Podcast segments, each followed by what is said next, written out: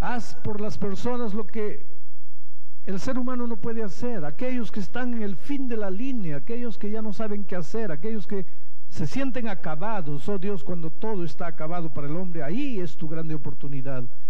En el nombre de Jesucristo yo te suplico, no dejes de escuchar una oración esta noche. No dejes de responder una oración. Mira lo que te están pidiendo ahí en su corazón. Mira el clamor silencioso por un padre, una madre, un hijo, alguien enfermo en la familia, por sí mismo. Yo no sé, pero tú escucha, Padre. Ahora abre nuestros ojos para tu palabra. En el nombre de Jesucristo te pedimos. Amén. Amigos queridos, el texto para el mensaje de esta mañana está en los versículos 13 al 15 del capítulo 2 del libro o de la epístola a los Efesios. Comienzo con el versículo 13. Pero ahora, en Cristo Jesús, vosotros que en otro tiempo estabais lejos, habéis sido hechos cercanos por la sangre de Cristo. Porque Jesús es nuestra paz, que de ambos pueblos hizo uno solo, derribando la pared intermedia de separación, aboliendo en su carne las enemistades, la ley de los mandamientos expresados en ordenanzas para crear en sí mismo de los dos un solo pueblo y un nuevo nombre, haciendo la paz. Esta noche el Señor Jesucristo se presenta no solamente como el Cristo que da la paz, sino como el Cristo que es la paz, como el Cristo que siendo la paz hace la paz. Quiero volver al versículo 13 para comenzar el mensaje de esta noche. Pero ahora en Cristo Jesús. ¿Se acuerdan del primer mensaje de esta semana? Lo que el pecado hace en el hombre nos tiene muertos, cadáveres, viviendo en los sepulcros de esta vida, acabados, destruidos, siguiendo los impulsos de la carne, siguiendo las corrientes de este mundo, siguiendo al príncipe de las tinieblas, nuestro hogar destruido, nuestra vida financiera destruida, nuestra salud destruida, allí nos tiene el diablo. El versículo 3, 4 dice, pero Dios, gracias a Dios que existe ese, pero Dios. Tú puedes estar hundido, tú puedes estar acabado, puedes estar destruido, tú puedes no tener esperanza, tú puedes pensar que acabó todo para ti, pero Dios, gracias que existe esa palabra, pero Dios. Pero Dios te amó, Dios te resucitó, te dio vida nueva, te hizo sentar en las alturas celestiales. Ahora, anoche vimos la situación del gentil, quiere decir, del que no pertenece al pueblo de Dios. Antiguamente ya vimos que para pertenecer al pueblo de Dios había que pasar por la experiencia de la circuncisión. Hoy día para pertenecer al pueblo de Dios hay que pasar por la experiencia del bautismo, pero ayer nosotros vimos a los que, eh, Pablo dirigiéndose a los gentiles que vivían sin Dios, sin esperanza, alejados del pacto de la promesa, abandonados a su triste destino. Y el versículo de esta noche comienza diciendo, pero ahora en Jesucristo. Traten de comparar el versículo 4 que dice, pero Dios con este versículo 13 que dice, pero ahora en Jesucristo. Quiere decir, el hombre solo puede autodestruirse, pero Dios, pero Jesucristo, gracias que hay un poder que está por encima de nosotros. Gracias que hay alguien que nos ama, hay alguien que se preocupa en nosotros. Cuando nosotros caminamos por nuestros caminos queriendo descubrir nuestro propio yo, queriendo realizar nuestros propios sueños separados de Dios, nos vivimos destruyendo, pero Dios, pero Jesucristo. ¿Y qué es lo que dice el versículo 13? Pero ahora en Jesucristo, vosotros que en otro tiempo estabais lejos, habéis sido hechos cercanos por la sangre de Cristo. Vosotros que en otro tiempo estabais lejos. Yo no sé si tú te has dado cuenta que el pecado siempre nos, nos lleva lejos de Dios.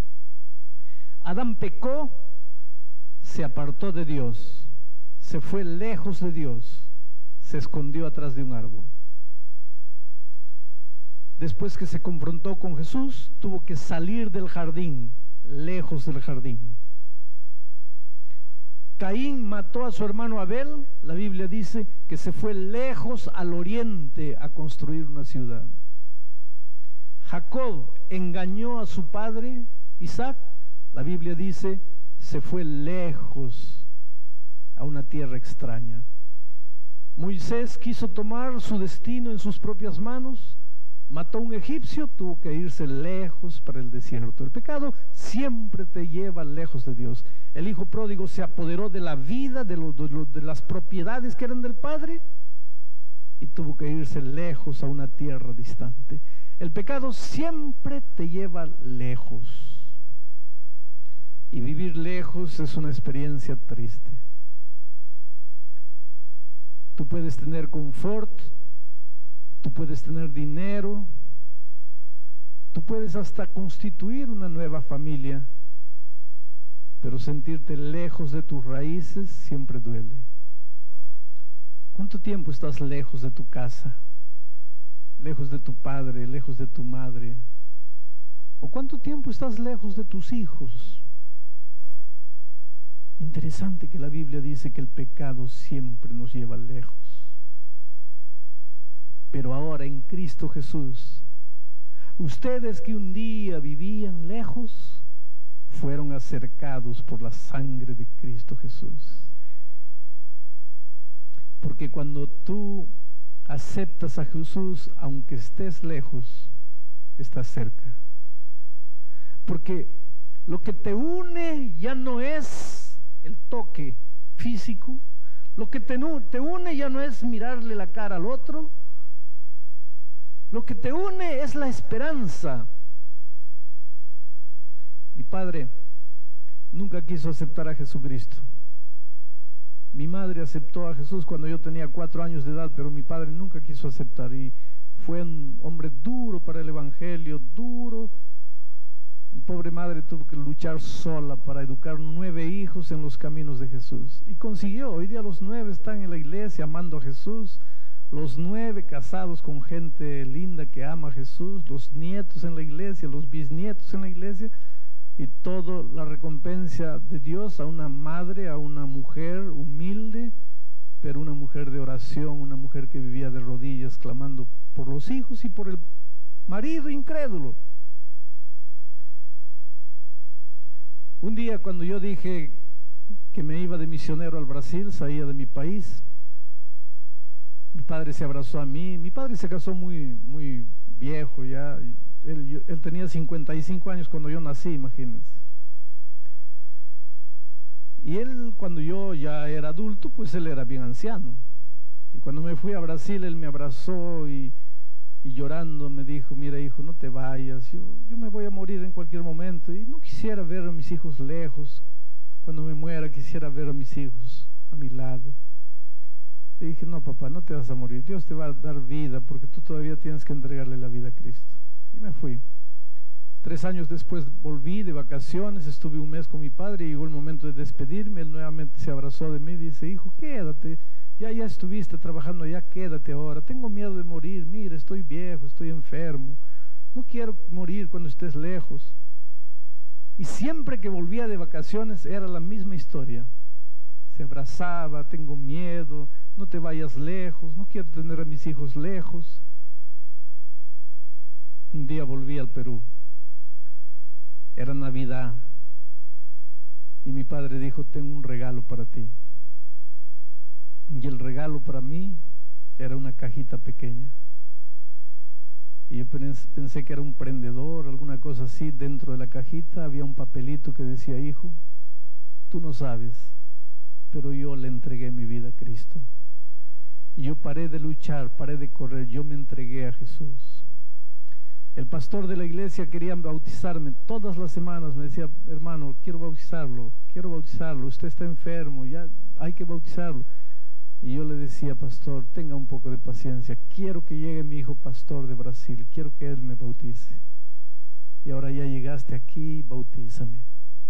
Mi regalo es ese, yo sé que tú has orado siempre, tú has ¿Has soñado siempre con bautizarme? Quiero que me bautices. Y un sábado entré al tanque del bautismo y bauticé a mi propio padre. Y aquella noche los hermanos allá, mis hermanos hicieron una fiesta, un banquete, qué alegría. El único que faltaba ser bautizado en la familia era el papá. Y ahora ya estaba la familia completa. Era alegría. Y entonces mi hermano médico me buscó, me llevó a un lado y me dice, mira, quiero que sepas de una cosa. Papá tiene lo máximo dos meses de vida.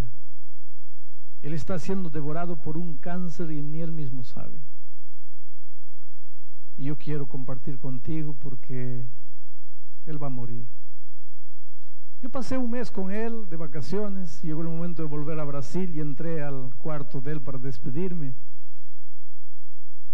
Y ahora yo tuve ganas de llorar, porque yo vi mi viejo padre y yo sabía que en esta tierra, en esta tierra ya no lo vería más. Yo sabía que ahí ya le estaba diciendo, papá, chao, hasta la vuelta de Cristo. Yo sabía que él no iba a durar más. Él estaba todavía lúcido, bien lúcido. Y él notó que en mis ojos había lágrimas y me dice, mira muchacho, ¿por qué estás llorando? No le digo, no estoy llorando. Y él me dice, sécate esas lágrimas. Yo no tengo más miedo de la muerte. Yo no tengo más miedo de nada. Ahora tú ya no te vas lejos. Ahora tú siempre estás aquí. Porque ahora estamos unidos por la misma esperanza.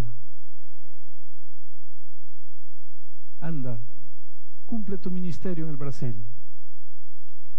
Y si yo descanso, por favor no vengas. No gastes dinero viniendo a enterrarme. Tus hermanos me van a enterrar. Pero contigo tengo una cita marcada. Cuando Cristo vuelva, quiero verte victorioso. Ya no estamos lejos, estamos unidos por la esperanza. Eso es lo que el Señor Jesucristo está diciendo aquí. Antes, cuando tú no conocías a Cristo, estabas lejano, lejos lejos de tu Padre, lejos de tus ideales, lejos, de tus sueños, lejos de la prosperidad, lejos de la salud, lejos. Pero ahora en Cristo, ustedes que estaban lejos han sido acercados. Ahora que conoces a Jesús, te acercas a la salud. ¿Sabes por qué? Porque no vas a seguir destruyendo tu vida con cigarro, con alcohol, con drogas, con promiscuidad. Ahora que aceptaste a Cristo, vas a tener mejor salud. ¿Sabes por qué? Porque vas a tener un, régimen alimentario que te va a conservar la salud mejor. Ahora has sido acercado a las cosas buenas, tú que vivías lejos. El versículo 14 dice así, porque Jesús es nuestra paz que de ambos pueblos hizo uno, derrubando la pared intermedia de separación. Aquí está hablando de los israelitas y de los judíos. Ayer vimos cuál era la separación. Los israelitas que habían sido circuncidados miraban a los gentiles, perdón, a los gentiles que no habían circuncidados y les llamaban ustedes son de la incircuncisión. Ellos se consideraban de la circuncisión y los miraban con indiferencia, como una clase eh, inferior. Y el texto bíblico dice que cuando Cristo vino, vino para unir, pero infelizmente el pueblo de Israel no aceptó a Jesús. San Juan dice, a los suyos vino y los suyos no lo recibieron. Y cuando Israel no recibió a Jesús, entonces ahora pertenece al pueblo de Dios, no quien nace en el Estado de Israel. Ahora pertenece al pueblo de Dios quien acepta a Jesús como su Salvador. Ya no necesita ser circuncidado, necesita ser bautizado. Porque al bautizarte tú recibes la visa, la credencial, la ciudadanía de pertenecer al pueblo de Dios. Y cuando tú tienes el pasaporte con ciudadanía, tú no tienes miedo que llegue el día del juicio, el día en que tú tengas que enfrentar el departamento de migración del reino de los cielos. Pero el texto de esta noche dice que El Señor Jesús es nuestra paz, que Él hizo de ambos pueblos uno. Gentiles e israelitas, ahora en Cristo se tornaban un pueblo, el pueblo cristiano. Él hizo de dos pueblos uno, el pueblo cristiano. Y Jesús dice, derribó la pared intermediaria de separación. ¿Qué pared intermediaria de separación? Derribó la pared intermediaria de separación aboliendo en su carne las enemistades. ¿Qué enemistades? La ley de los mandamientos expresados en ordenanzas para crear en sí mismo de los dos un solo pueblo. Y aquí comienzan las confusiones.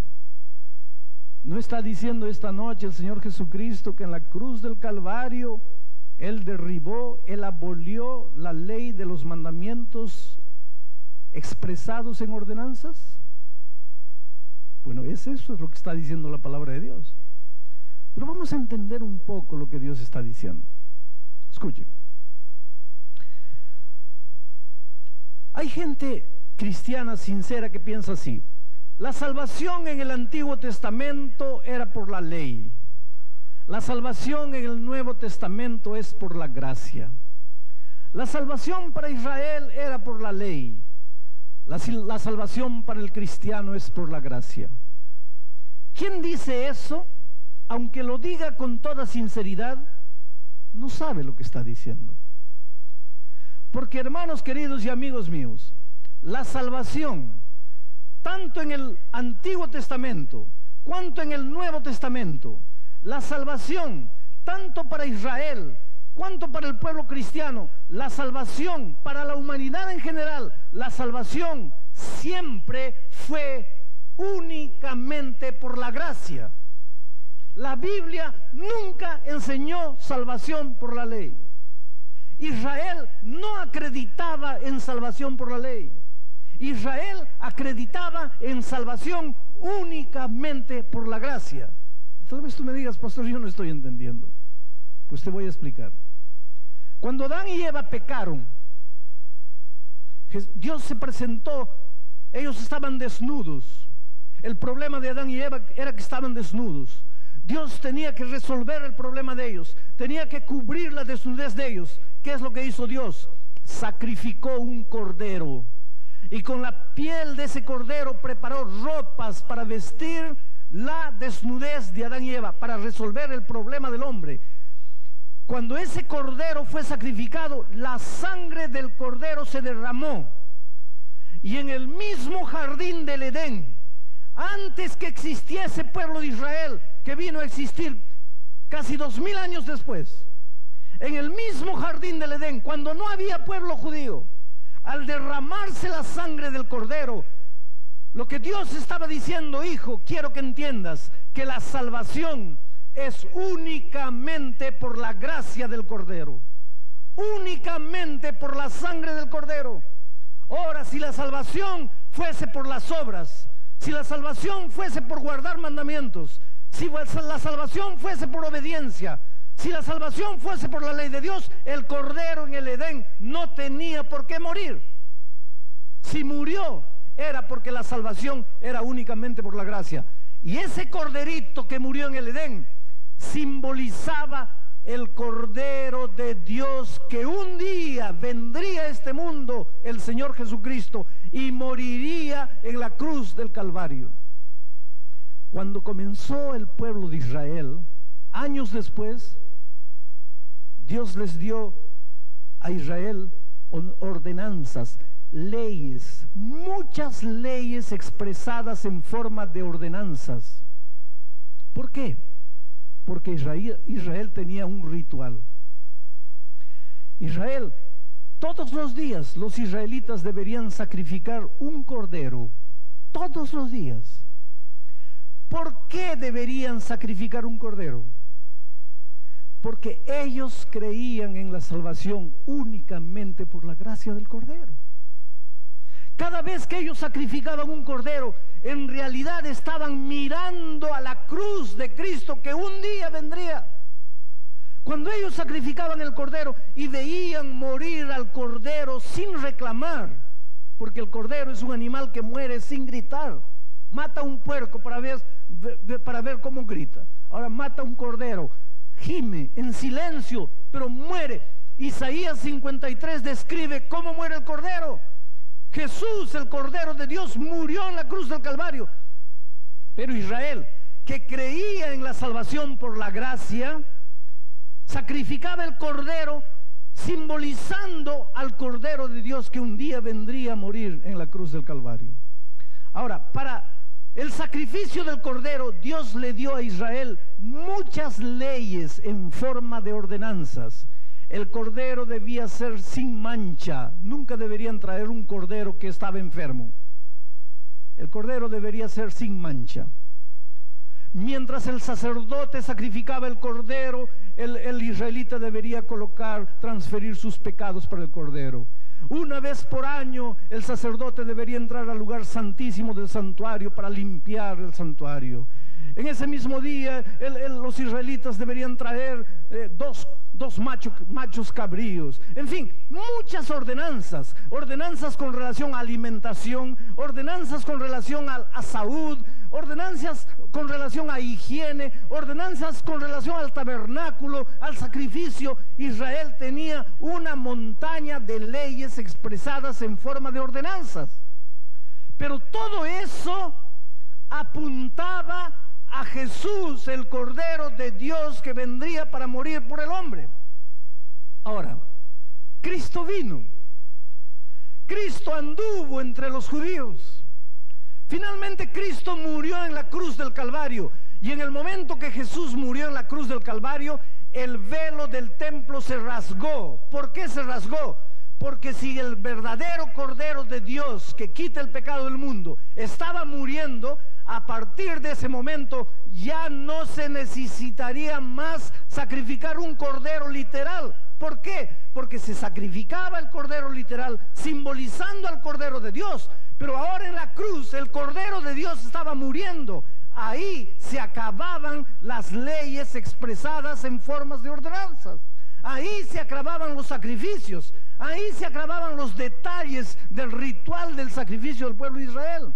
A partir de ese momento, ¿para qué hoy día tenemos que sacrificar corderos? Si Cristo no va a venir en el futuro, Cristo ya vino. Hoy día tenemos es que mirar al pasado y recordar la muerte de Cristo. Pero ¿qué pasó? Cristo vino, los judíos no lo recibieron.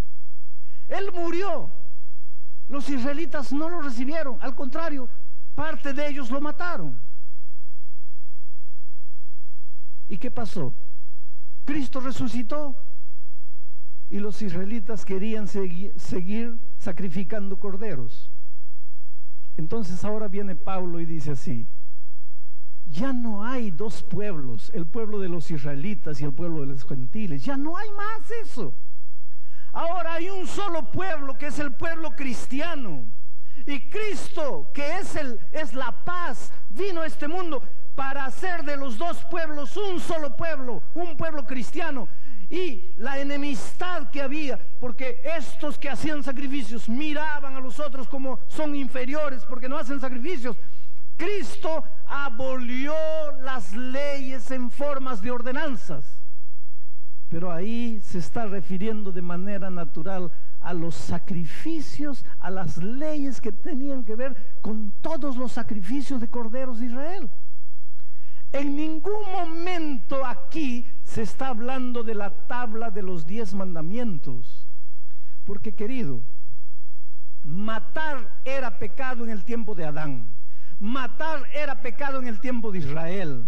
Matar era pecado en el tiempo de Cristo. Matar es pecado hoy y matar será pecado por la eternidad. ¿Cómo piensas tú que Cristo pudo abolir esa ley? Adulterar era pecado aquí, adulterar era pecado aquí, adulterar era pecado aquí, adulterar es pecado hoy y será pecado por la eternidad. ¿Cómo tú piensas que Cristo podía abolir esa ley? Robar era pecado aquí, aquí, aquí, es hoy y será por la eternidad. ¿Cómo piensas tú que Cristo abolió esa ley? Él abolió las leyes en formas de ordenanzas que tenían que ver con el sacrificio de Israel. Porque la salvación, querido, La salvación es únicamente por la gracia maravillosa de Cristo. Tú no puedes hacer nada para salvarte. Y ahora, por más que tú quieras guardar los mandamientos de Dios, tú no tienes fuerzas para guardarlos. Tú tienes que ir a Jesús como estás. Tú tienes que decirle, mira Señor, yo no tengo fuerzas. Ahora Jesús te toma en sus brazos de amor. Y Jesús hace por ti lo que tú no tienes fuerzas para hacer por ti mismo. A lo largo de mi vida encuentro gente de todo tipo. Tengo historias de las más extraordinarias, diría yo. Viciados en drogas que fueron rescatados por el poder del Evangelio. He conocido prostitutas que han salido del prostíbulo literalmente donde estaban vendiendo su cuerpo. Y hoy día podría presentarlas en la galería de las princesas del pueblo de Dios. He visto homosexuales acabados vendiendo su, cuerpo en la calle y hoy día podría presentarlos como príncipes en el reino de Dios. He visto marginales, he visto delincuentes, asesinos, ladrones, pero también he visto gente decente, gente culta, gente inteligente. Estuve en la ciudad de Curitiba. Los hermanos en Curitiba los hermanos de la clase social alta alquilaron un hotel cinco estrellas, el hotel más fino de la ciudad. Y cada uno invitó a un amigo de la clase social alta para una cena. Y después le dijeron, mira, pero antes de la cena vamos a escuchar la conferencia de un pastor. Y ellos invitaron a sus amigos. Habían como 800 personas presentes. Estaba la gobernadora del estado, habían diputados, senadores, industriales, empresarios, gente millonaria, gente rica, artistas, gente famosa. Cuando empecé a hablar, hablar de Cristo, y de repente comencé a ver brillar la emoción en los ojos de las personas vi más de una lágrima esconderse en los ojos. Cuando terminé la reunión y nos dirigíamos para la sala de las reflexiones, un político famoso se acercó de mí, me abrazó. No podía hablar una palabra, no podía decir una palabra, pero me abrazó fuerte y me dice, pastor, usted sabe lo que le estoy queriendo decir. Y yo le dije, sí, yo sé lo que está queriendo decir. Después, cuando terminó la cena, él ya más tranquilo en sus sentimientos, me dice, pastor, yo acepté la invitación por cortesía con mi amigo. Pero yo, si me ofreciesen hoy sabiendo lo que me esperaba aquí, y si me ofrecieran un ticket, ofreciesen un ticket para comprar y entrar aquí, yo pagaría todo el dinero que me pidiesen. Porque esta noche aquí encontré lo que me estaba faltando. La humanidad está muriendo por falta de Cristo. Aquí el texto de esta Biblia presenta a Cristo no como el que da la paz, sino como Cristo el que es la paz. Vivimos en un país donde falta paz Aquí se presenta a Cristo como el unificador, el que trae de un lado y de otro lado las personas y las une. Dice así, porque Él es nuestra paz, que de ambos pueblos, de dos pueblos, hizo un solo pueblo. Yo te pregunto esta noche, en tu familia, ¿hay dos pueblos? Esposo por un lado, esposa por otro lado, dos pueblos diferentes. Bueno, solo Jesús es capaz de unir los dos pueblos en un pueblo. En tu familia los hijos están por un lado, los padres por otro lado. Los hijos no obedecen más, no quieren saber más de los padres, no respetan más a los padres. ¿Quieres tener una familia unida de nuevo? Ven a Jesús. Él es capaz de hacer de dos pueblos un solo pueblo. El otro día visité en un hospital una persona que estaba allí internada porque había recibido un monte de balazos. Le descargaron todo un seis tiros de un revólver. No lo mataron de milagro. Y lo interesante es que quien le había disparado todo el tambor de balas era su hermano carnal. ¿Y por qué? Porque el padre murió. El padre solo tuvo dos hijos, ellos dos. Y les dejó un terreno de 50 mil metros cuadrados. Y los dos se dividieron el terreno, 25 mil metros para cada uno. Y mientras uno viajaba de vacaciones, el otro construyó un muro, solo que se metió 50 centímetros en el terreno del otro. 50 centímetros en un terreno de 25 mil metros. Y el otro quedó tan bravo que agarró el revólver y le disparó todo el revólver. Ahora uno estaba preso y el otro en el hospital muriendo.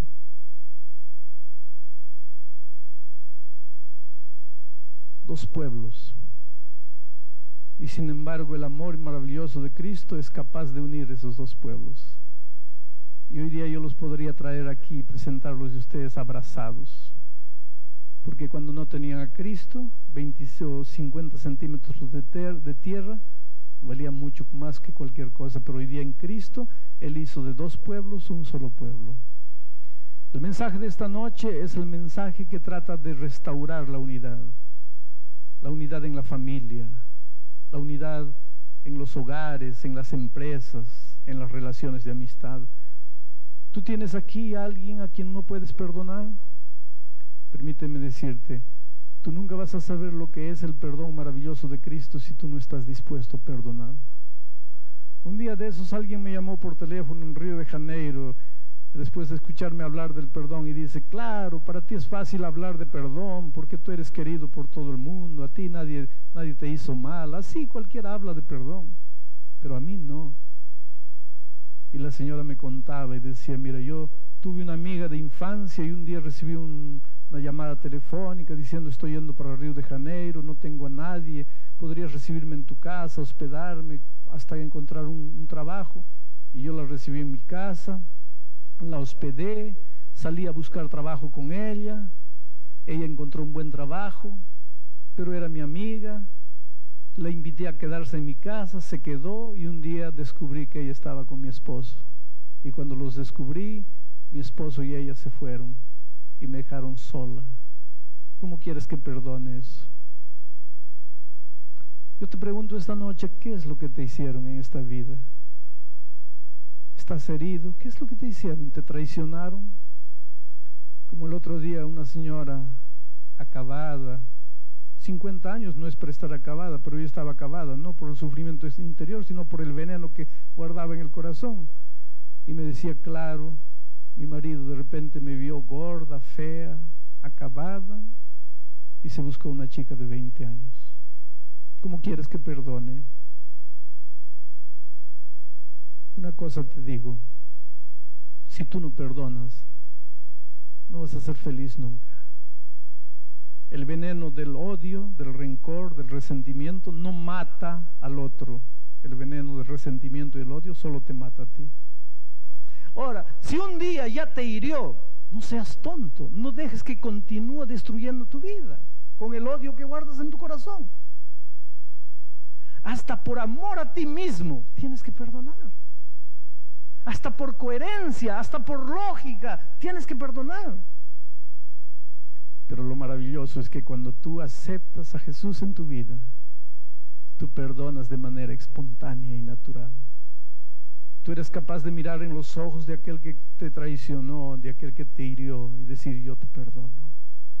Y el día que tú perdones eres una nueva criatura y te levantas. Y entonces comienzas a ver de verdad la vida con su verdadero brillo.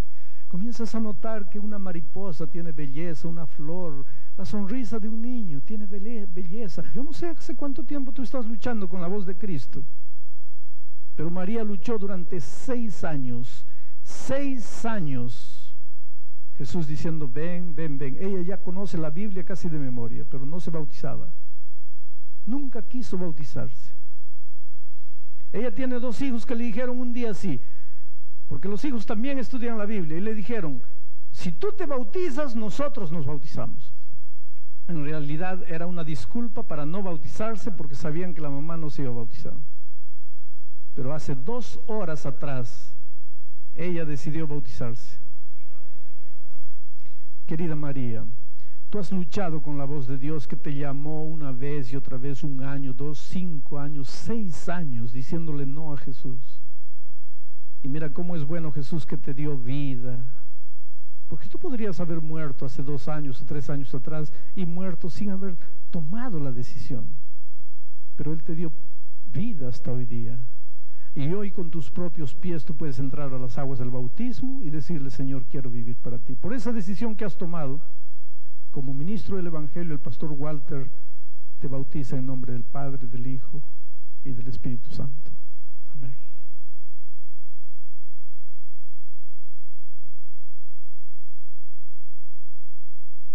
Una vida transformada para el reino de Dios.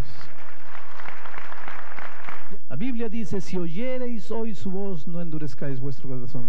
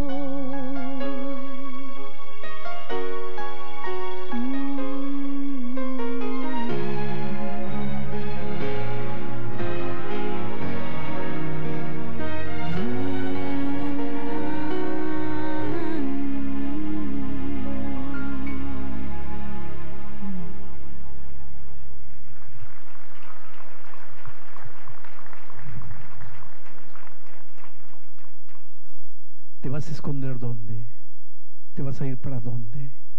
El Señor Jesucristo te está llamando ahora. Por favor, levántate ahí donde estás.